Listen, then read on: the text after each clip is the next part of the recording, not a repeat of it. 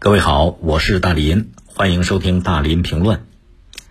开着房车出门旅行，这是一种什么体验呢？想象一下啊，你可以把车子停在草原，停在海边儿，远离城市的喧嚣。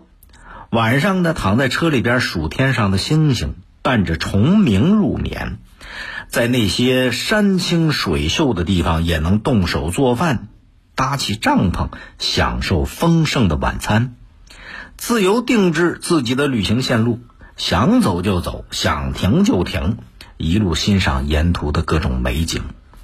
多好啊！生活当中都想着能有那么一场说走就走的奇妙旅行，而且在这个过程当中，吃住游一体化，哎，想走就走，想停就停，想在哪儿待着就在哪儿待着，想待多久就待多久。你看，开着房车出门旅行，显然这能够满足大家对这种高度自由旅行的需求以及个性化的体验。这是旅游产品升级迭代的一个趋势，也是一个未来的重要方向。这些年，大伙儿都能看得到啊，这个苗头已经出现了。因为咱们的生活水平提高了，大伙儿的收入也在持续增长吧，所以对高品质的旅游方式有这种。呃，更想更好的体验和追求，再加上这几年疫情有影响，哎，大家比过去更注重旅游途中的这种人和人之间的安全隔离，哎，追求小聚集、大空间的旅游场景，所以房车旅行慢慢它就火爆起来了。不过呢，也有专家说了。甭管是参照欧美的房车规模，还是相对于咱们国家庞大的旅游市场规模来讲，目前我们国内的这种旅游市场，这个房车游的发展，并不充分，远远还没到高峰，就是这只是初露苗头。就是说什么呢？当前咱们国内房车旅游的市场潜力巨大。它正处在一个什么阶段？蓄势待发。在这种情况下，当然更需要趁热打铁、悉心培育，为房车游的更快发展创造更好的条件。这是满足大家日益增长的文化旅游需求，促进旅游市场和旅游经济复苏振兴的要求。简单来讲吧，就是大伙儿有期待，发展有需要，未来有空间。当然也得看到，想开上房车说走就走，那可不是你有俩钱儿买个房车就能够实现。光有房车不行，你路上总得吃，总得喝，总得换油，总得加水的。所以这就需要这个过程当中有很多配套服务的完善来支撑。啊，很多业内专家就说了，房车游市场的规模是不是能够持续的增长？这跟整个产业生态体系的构建有直接的关系。比方说，你开着房车旅游，那就需要有更多的房车营地、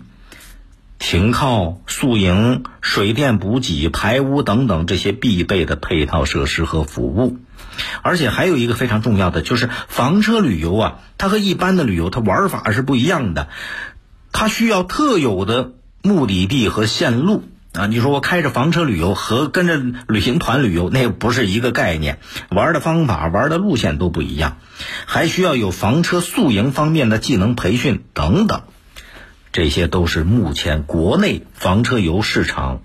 存在的一些薄弱环节，这是它这个发展当中的短板。所以现在还要在房车政策支持和配套保障以及整个产业链的发展上，要有更大的。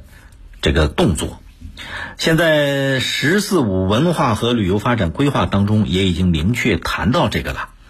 啊，说要推进自驾游的自驾车旅游的这个房车旅游，实施自驾游推进计划，形成网络化的营地服务体系和比较完善的自驾车旅居车旅游产业链，推出一批自驾车旅居车的营地和旅游驿站等等。啊，这发展规划里边是明确的，